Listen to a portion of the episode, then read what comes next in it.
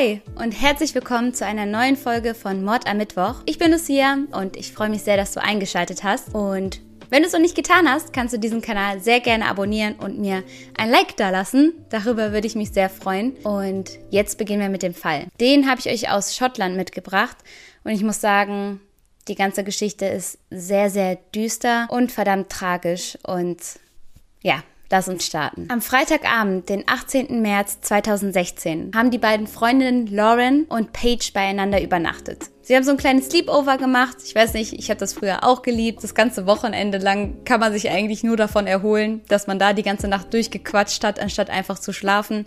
Aber ja, es hat Spaß gemacht und genauso haben die beiden das auch gemacht.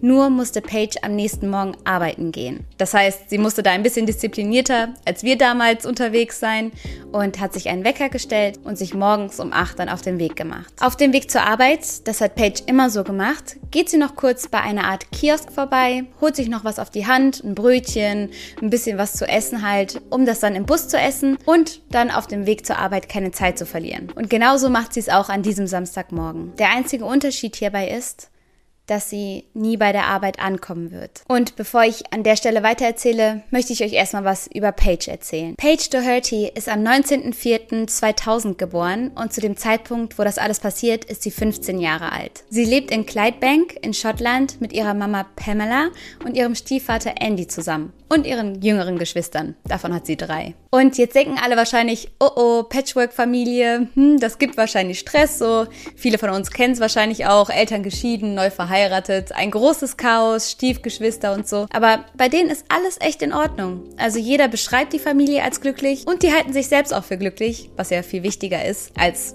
wie es halt nach außen hin aussieht. Also Paige hat ein super Verhältnis mit ihrer Mutter. Die war sehr, sehr jung, als sie Paige bekommen hat. Und deswegen waren die beiden eher so auf so einer beste Freunde-Ebene als auf so Mama und Tochter. Und auch mit ihrem Stiefvater versteht sich Paige total gut. Also mit Andy läuft alles gut. Er ist richtig so Teil der Familie geworden. Und Paige postet sogar auf Facebook irgendwann über ihren Stiefvater, dass er das Beste sei, was ihr je passieren konnte. Paige ist super, super hübsch. Also sie ist sehr, sehr klein. Also sie ist wirklich klein. Ich glaube, sie ist so um die 1,50 Meter. Ich bin nicht so gut in Feet in Zentimeter umrechnen, aber das hat meine Rechnung ergeben. Sie ist auch sehr, sehr schlank, also einfach extrem petit so, wie man sagen würde. Hat wunderschöne lange Haare, die sind dunkel gefärbt und sie liebt es so sich fertig zu machen. Also sie liebt Make-up, sie liebt es, sich so ein bisschen herauszuputzen und in die Richtung soll auch irgendwann ihre Karriere gehen. Denn obwohl sie noch zur Schule geht, nutzt sie jede freie Minute und vor allen Dingen auch ihre freien Samstage, um in einem Friseursalon zu arbeiten und sich nebenbei noch ein bisschen Taschengeld zu verdienen. Und das ist etwas, was ganz viele auch an ihr schätzen. Also ganz viele sagen, ja, wenn Paige irgendwas wollte, wenn sie irgendwas erreichen wollte, sie hat's gemacht. Sie hat dann auf ihre freien Tage verzichtet, hat sich dann zusammengerissen, ist dann arbeiten gegangen, noch neben der Schulzeit und hat da einfach ihre Träume verfolgt. Und genau in die Richtung sollte es, wie gesagt, gehen. Also alles mit Beauty und Haaren und Make-up und sowas. Das hat ihr total viel Spaß gemacht. Und da hat sie sich dann in ein paar Jahren auch so gesehen. Paige hat auch einen Freund, der heißt Dylan, und auch mit den beiden läuft alles gut. Also man konnte nicht so viele Informationen jetzt über die genaue Beziehung herausfinden, aber ähm, nach außen hin hat alles immer richtig gut gewirkt und die beiden schienen ein tolles Team gewesen zu sein. Und ja, was soll ich sagen? Also rundum lief alles richtig, richtig gut in Paiges Leben. Und alles, was sie so erreichen wollte, da war sie wirklich auf dem besten Weg hin. Außerdem liebt Paige das Internet und Social Media. Also ich meine, 2016, das war ja gerade so die Primetime von Social Media. Da ging alles so richtig los mit Instagram und sowas. Ich kann mich da auch noch dran erinnern, mit hier Hundefiltern auf Snapchat und ja, ja, das waren Zeiten. Auf jeden Fall liebt sie das alles und so sind auch alle aus ihrem Umfeld, vor allen Dingen ihr Freund, sehr verwundert, als sie dann bis mittags nichts von Paige hören. Denn auch wenn sie an dem Tag arbeiten war, war das was ganz Normales, dass sie vorher einfach geschrieben hat, hey, bin jetzt gerade auf dem Weg zur Arbeit oder die Übernachtung bei Lauren war super lustig, alles gut hier, ich mache mich jetzt los und sowas. Also, dass von Paige so ein ganzer Vormittag lang überhaupt keine Nachricht kam, das war sehr, sehr ungewöhnlich. Dylan macht sich also langsam Sorgen und ruft daraufhin dann bei dem Friseursalon an, wo Paige halt an dem Tag arbeiten sollte. Und dort sagt man dann, ähm, ja, Paige ist eingetragen für die Schicht, aber die ist irgendwie nicht gekommen. Wissen wir auch nicht. Im Friseursalon machen die Leute sich jetzt auch nicht so viel Sorgen, weil selbst wenn Paige eben super lieb und total verantwortungsbewusst war, sie war einfach ein 15-jähriger Teenager und ich denke mal, da hat ihr Chef gedacht, so, ach, dann hat sie vielleicht mal verschlafen oder sowas. Was soll schon Großartiges passiert sein? Dylans Gefühl bleibt aber weiterhin mulmig und so ruft er dann bei Pages Mutter an, bei Pamela. Pamela sagt, ja, zu Hause hier ist sie jetzt auch nicht, aber ach, sie war doch bei Lauren.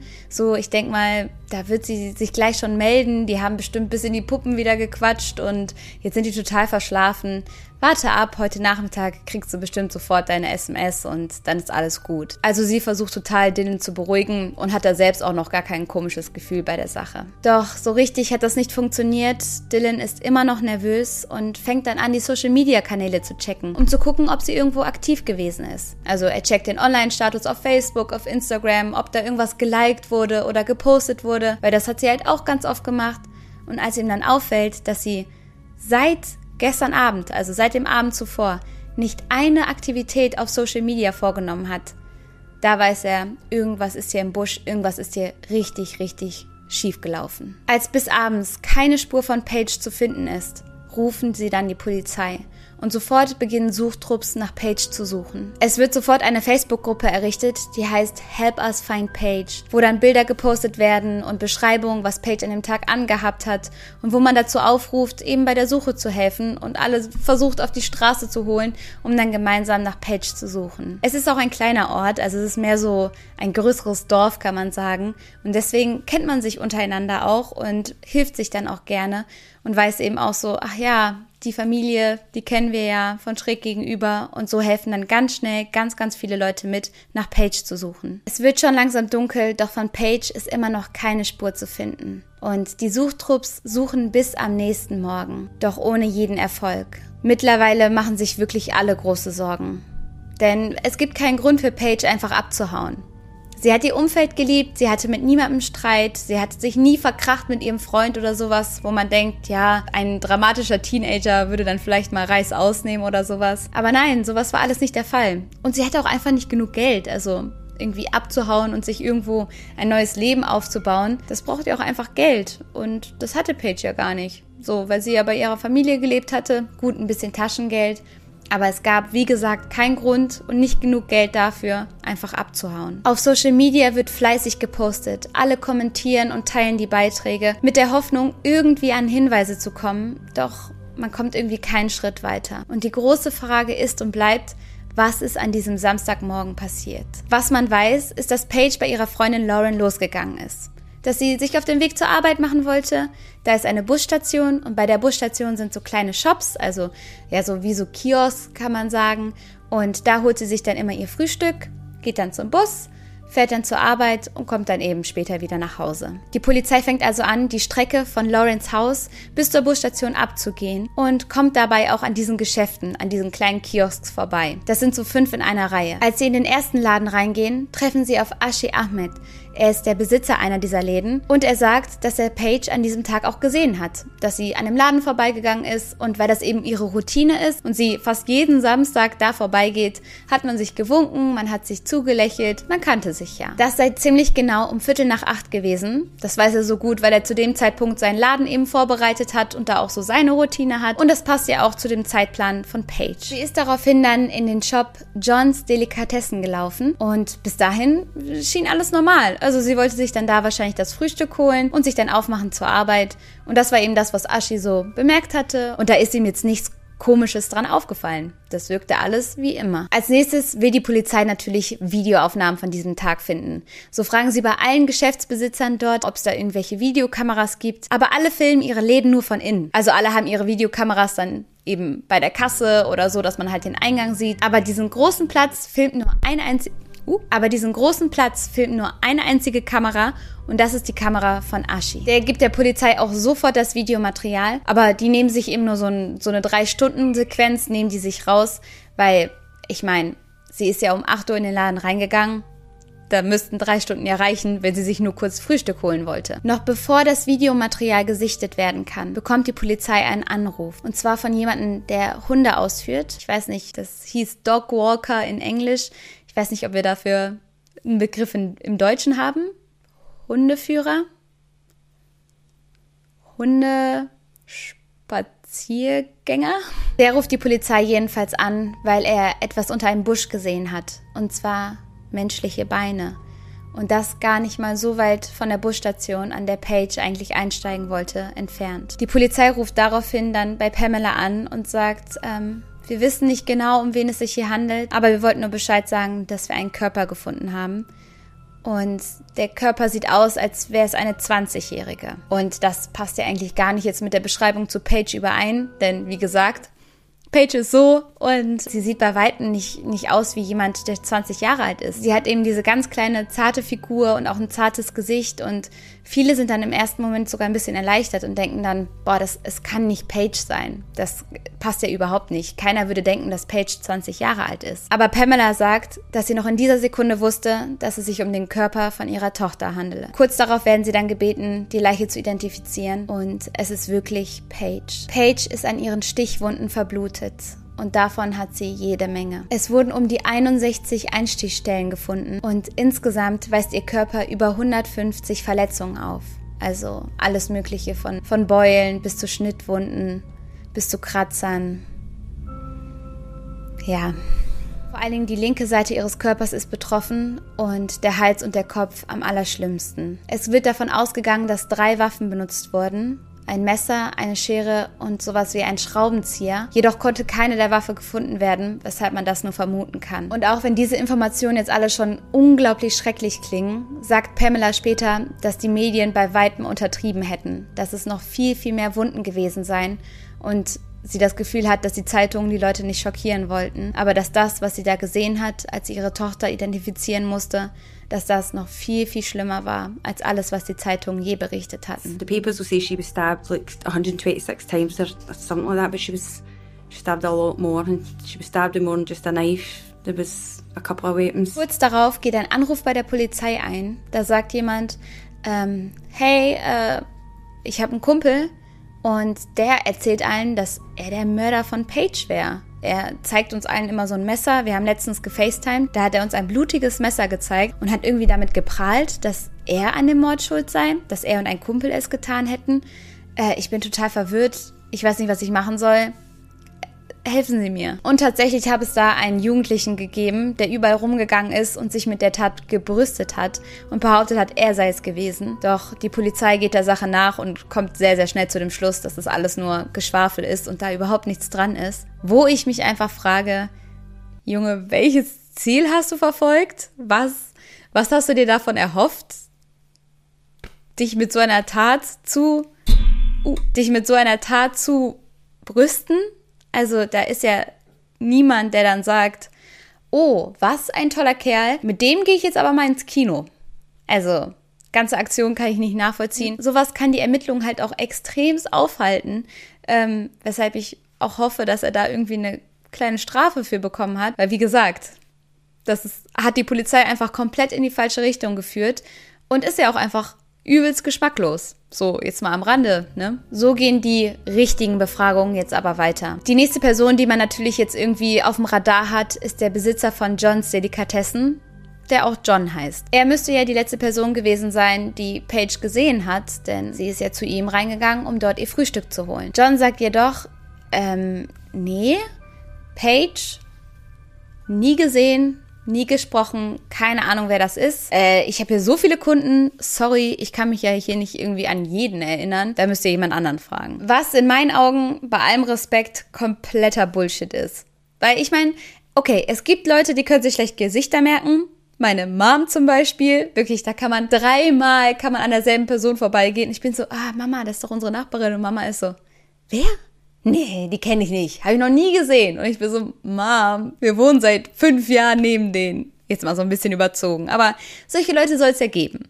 Ne? Aber es handelt sich hierbei einfach um eine richtig, richtig kleine Stadt und Paige hat diese Routine schon eine ganze Zeit. Es ist fast immer so, dass wenn sie auf dem Weg zu ihrer Arbeit ist, was sie halt einfach oft ist, in einem dieser fünf Läden irgendwie ihr Frühstück besorgt und dass man da eben mal sich winkt. Zum Beispiel Aschi, der andere Ladenbesitzer, kannte ihr Gesicht ja auch sofort. Also, dass man da der Polizei weismachen möchte, man habe diese Person noch nie gesehen. Irgendwann, wahrscheinlich, als er dann gemerkt hat, dass das Ganze nicht so richtig sinnvoll rüberkommt, hat er sich dann plötzlich daran erinnert, dass Paige da war. Also es hat Bling gemacht und auf einmal wusste er wieder, ah, nee, doch, äh, sie war da.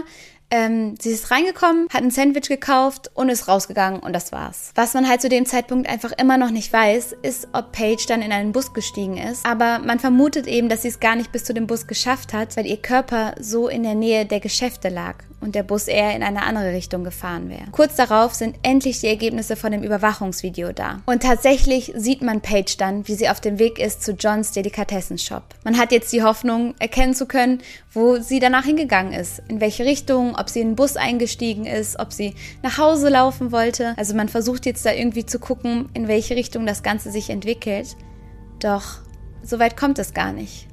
Diese Information bekommt man gar nicht, denn Paige wird den Laden niemals verlassen. In den drei Stunden Videomaterial, was sich die Polizei angeguckt hat, geht Paige zwar in den Laden rein, aber verlässt ihn nicht. Das kommt der Polizei jetzt natürlich super, super komisch vor und daraufhin fordern sie dann erstmal das gesamte Videomaterial bei Ashi ein und setzen dann wirklich Beamten daran, die sich stundenlang diese Videokameraüberwachung angucken. Also Stunde für Stunde da sitzen und warten, bis Paige den Laden verlässt. Aber Sie tut es nicht. Sie ist in den Laden reingegangen und nie wieder rausgekommen. Einfach verschwunden. An der Stelle geht man natürlich nochmal auf John zu und sagt jetzt, ähm, hier, du hast ja auch eine Überwachungskamera im Laden. Wir hätten gerne das Videomaterial dazu. Wir würden gerne sehen, was an dem Tag hier in deinem Shop aufgezeichnet wurde. John zeigt sich auch super bereitwillig und ist so, ja, ja, ja, lass ich ihn zukommen, gar kein Problem. Und alle denken sich so, okay, cool. Dann wird das Rätsel ja wahrscheinlich gelöst. Und als sie dann anfangen, das Videomaterial, was John ihnen dann gegeben hat, durchzugucken, bemerken sie aber, dass ganze Sequenzen gelöscht wurden, fehlen und einfach manipuliert wurden. So sieht man Paige auf den Aufnahmen nicht ein einziges Mal. Aber man weiß ja, dass sie in den Laden reingelaufen ist. Das beweist die andere Kamera. Als die Polizei das Videomaterial weiter durchsucht und analysiert, bemerken sie, dass John sich richtig, richtig komisch verhalten hat an diesem Samstagmorgen. Gegen 10 Uhr schließt er auf einmal seinen Laden, um dann in einen anderen Shop rüber zu rennen, dort irgendwas zu kaufen und dann wieder in seinen Shop zurückzurennen. Und da fragt man sich, was ist jetzt so wichtig, das eigene Business aufzugeben, weil das ist seine Haupteinkommensquelle. So, Johns Laden ist alles, was John hat. Er hatte an dem Tag auch jetzt keine Mitarbeiter da oder sowas. Das heißt, er hat sein Business für diese Zeit aufgegeben, um shoppen zu gehen. Wenig später verlässt er seinen Laden erneut, um zu seinem Auto zu gehen und irgendwas im Kofferraum zu räumen. Es sieht so aus, als würde er im Kofferraum Platz machen für etwas. Wieder ein bisschen später sieht man ihn dann, wie John mit einer großen Mülltüte zu seinem Auto läuft und die dann in den Kofferraum legt. Um 11.59 Uhr verlässt er seinen Laden dann zum letzten Mal und setzt sich in sein Auto und fährt weg. Das heißt, um 11.59 Uhr schließt er seinen Laden, verzichtet irgendwie auf alle Einkünfte, um wegzufahren. Keiner weiß so richtig, was der Grund dafür ist. Und vor allen Dingen transportiert er da diesen Müllsack von A nach B, obwohl es vor den Shops eben große Mülltonnen gibt mit einer regelmäßigen Müllabfuhr. Und alle denken sich nur, wieso? Nachdem die Polizei dieses Material gesehen hat, wird John am 24. März verhaftet. Alle fragen sich jetzt, wer ist dieser John? Und die Antwort hat, glaube ich, niemand so erwartet. Denn John ist ein 31-jähriger Familienvater, Vater zweier Töchter und verheiratet. Er führt ein unscheinbares, unauffälliges Leben und hat da eben seinen Johns Delikatessenshop und ist ansonsten einfach irgendwie ein ruhiger Typ. Nie irgendwie aufgefallen. Ein paar Dinge, die jetzt doch so ein bisschen anecken, sind Erstens, dass eine seiner Töchter Paige heißt und zweitens, dass er in den Lokalnachrichten ausgesprochen hat. Dort sind nämlich Bürger aus dem Dorf befragt worden, wie es ihnen jetzt geht, nachdem eben Paige verschwunden ist und man weiß, dass sie ermordet worden ist, wie man sich jetzt fühlt. Und er hat da gesagt, boah, das tut mir so leid für die Familie und ich bin total schockiert. Ich habe selber Töchter. Ich kann mir gar nicht vorstellen, wie schrecklich das sein muss. Äh, ich bin total baff. So hat er da in den Nachrichten gesprochen, hat dann auch noch die Hand von Pages Großvater geschüttelt und dann Pamela auch noch Hilfe angeboten, ist zu ihr sogar gelaufen und hat gesagt, wenn sie über Paige reden möchte, kann sie sich jederzeit melden. Man könnte sich hinsetzen und gemeinsam über Paige sprechen. Warum auch immer. Aber so hat er sich da eben aufgeführt und das Ganze hat er sogar noch gemacht, während die Polizei schon auf seinen Fersen war. Also während da bei den Videoaufnahmen schon ganz ordentlich nach ihm geschaut wurde, hat er da eben in den Nachrichten ausgesprochen und sich so, ja, als kleinen Engel dargestellt, der die Welt nicht mehr versteht vor der ganzen Grausamkeit. Jedoch bleibt er zunächst bei seiner Story. Er sagt, ja, Paige ist reingekommen, hat was gekauft und ist dann wieder gegangen. Das war's. Mehr war nicht. Alles normal, alles easy. Ja, ein bisschen Smalltalk vielleicht, aber that's it. Die Polizei sucht in dem Moment aber schon nach der Antwort auf die nächste Frage, die jetzt ansteht, nämlich was hat John in der Zeit gekauft, wo er plötzlich seinen Laden verlassen hat. Also gehen sie sofort zu dem Ladenbesitzer, wollen da den Kassenbon sehen, wollen wissen, was ist gekauft worden. Und es sind drei Sachen gekauft worden. Mülltüten, antibakterielle Tücher und Bleichmittel. Die normalen Sachen, die man halt mal so kauft an einem Samstagmorgen. Ne? Vor Gericht will er aber keine Aussage machen. Das heißt, er sagt weder, dass er unschuldig ist, noch sagt er, dass er schuldig ist. Er sagt einfach gar nichts. Sechs Monate später jedoch plädiert er dann auf schuldig. Und er hat auch eine Geschichte für alle Anwesenden. Er erzählt, Paige sei an dem Tag zu ihm reingekommen. Sie wolle was zu essen haben. Er hat ihr das gerade gemacht, hat das Sandwich dafür sie vorbereitet. Währenddessen haben die beiden dann eben angefangen, einen Smalltalk zu halten. Und Paige habe sich da so sehr über ihren Job beklagt, hat gesagt, ja, ich muss da jetzt gleich wieder hin. Ich finde es da super ätzend. Ich habe da gar keine Lust mehr drauf. Oh, ich würde viel lieber eigentlich hier arbeiten. Jetzt, wo ich, ich bin ja auch oft mal hier, ich bin ja öfters hier Kunde und am liebsten, John, am liebsten würde ich hier arbeiten. John sagt daraufhin, ja, okay, kein Problem, ähm, geh einfach mit mir nach hinten, da ist so ein kleines Büro und da füllen wir dann ein paar Sachen aus. Du musst da eben so Personalstammblatt oder wie sich das Ganze nennt, für die Dokumente eben ausfüllen und dann rufe ich dich an, sobald ich hier eine Stelle für dich frei habe. Und sie war, okay, klar, mache ich, fängt an, das Blatt auszufüllen, schreibt ihr Alter hin, doch dann sieht er, oh, ähm, du bist ja 15 ja, dann kannst du hier noch nicht arbeiten. Tut mir leid, dann bräuchten wir so eine extra Einverständniserklärung und sowas. Deswegen mache ich das nicht hier. Hier arbeiten Leute nur ab 16. Tut mir leid, Paige. John erzählt dann, Paige sei daraufhin so wütend geworden, dass sie ihm damit gedroht hätte, ihn anzuzeigen und zu behaupten, er hätte sie missbraucht oder angefasst oder sonst irgendetwas getan, was sie nicht wollte, um dann eben seine Karriere zu ruinieren. Er sagt, das Ganze sei ihm dann zu Kopf gestiegen, er habe Angst bekommen und es ist tatsächlich auch so, dass John einen Zwillingsbruder hat, der wirklich wegen Sexualstraftaten registriert ist und der hat irgendwie jetzt ein ganz schweres Leben. Ja, sorry, not sorry, ne? Aber der findet jetzt halt keinen Job mehr und es fällt ihm ganz schwer, irgendwo eingegliedert zu werden. Und daran musste John dann eben denken und daraufhin sei er dann durchgedreht und habe Angst bekommen, dass sein ganzes Leben dann ruiniert ist, wenn sie da diese Lügen verbreitet. Und so habe er dann was dagegen getan. Ich entschuldige mich an der Stelle für meinen ironischen Unterton, der sich jetzt durch die ganze letzte Sequenz gezogen hat. Aber ich ich finde es einfach so ein Schlag in das Gesicht der Familie. Nach dieser grausamen Tat jetzt auch noch Paige die Schuld teilweise in die Schuhe schieben zu wollen. Denn die Geschichte macht vorn und hinten keinen Sinn. Erstens ist Paige ein super liebes Mädchen. Dass sie da Drohung ausgesprochen hat und ihn da blackmailen wollte, das kann sich niemand vorstellen. Und das sagen jetzt nicht nur Mutter und Stiefvater, sondern wirklich alle aus dem Umkreis können diese Geschichte nicht glauben. Niemand glaubt das. Außerdem, noch viel gewichtigerer Punkt, liebt sie ihren Job beim Friseur. Das ist ja auch das, was sie später machen möchte. Sie kommt mit dem Job beim, beim Friseurladen ihrer ganzen Karriere einen Schritt näher und das liebt sie. Sie freut sich jeden Tag darauf, dort arbeiten zu gehen. Warum sollte sie das Ganze aufgeben, um dann bei John im Kiosk arbeiten zu wollen? Außerdem konnte ich bei meiner Recherche nirgendwo diese Papiere finden, die sie ausgefüllt haben soll. Also, das finde ich jetzt auch Beweis genug dafür, dass das Ganze so vielleicht einfach gar nicht stattgefunden hat. Und ich kann mich nur wiederholen, ich finde es eine absolute Schande, dass er zu diesem Zeitpunkt immer noch nicht seine Tat eingesteht, zu dem Punkt, dass er halt sagt, okay, die Schuld liegt bei mir und nur bei mir.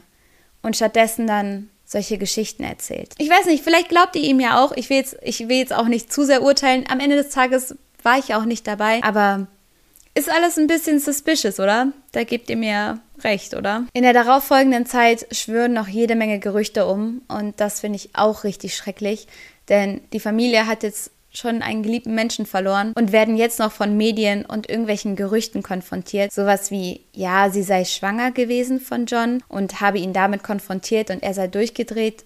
Die Autopsie hat belegt, dass Paige überhaupt nicht schwanger war, also das konnte man zum Glück sehr schnell widerlegen.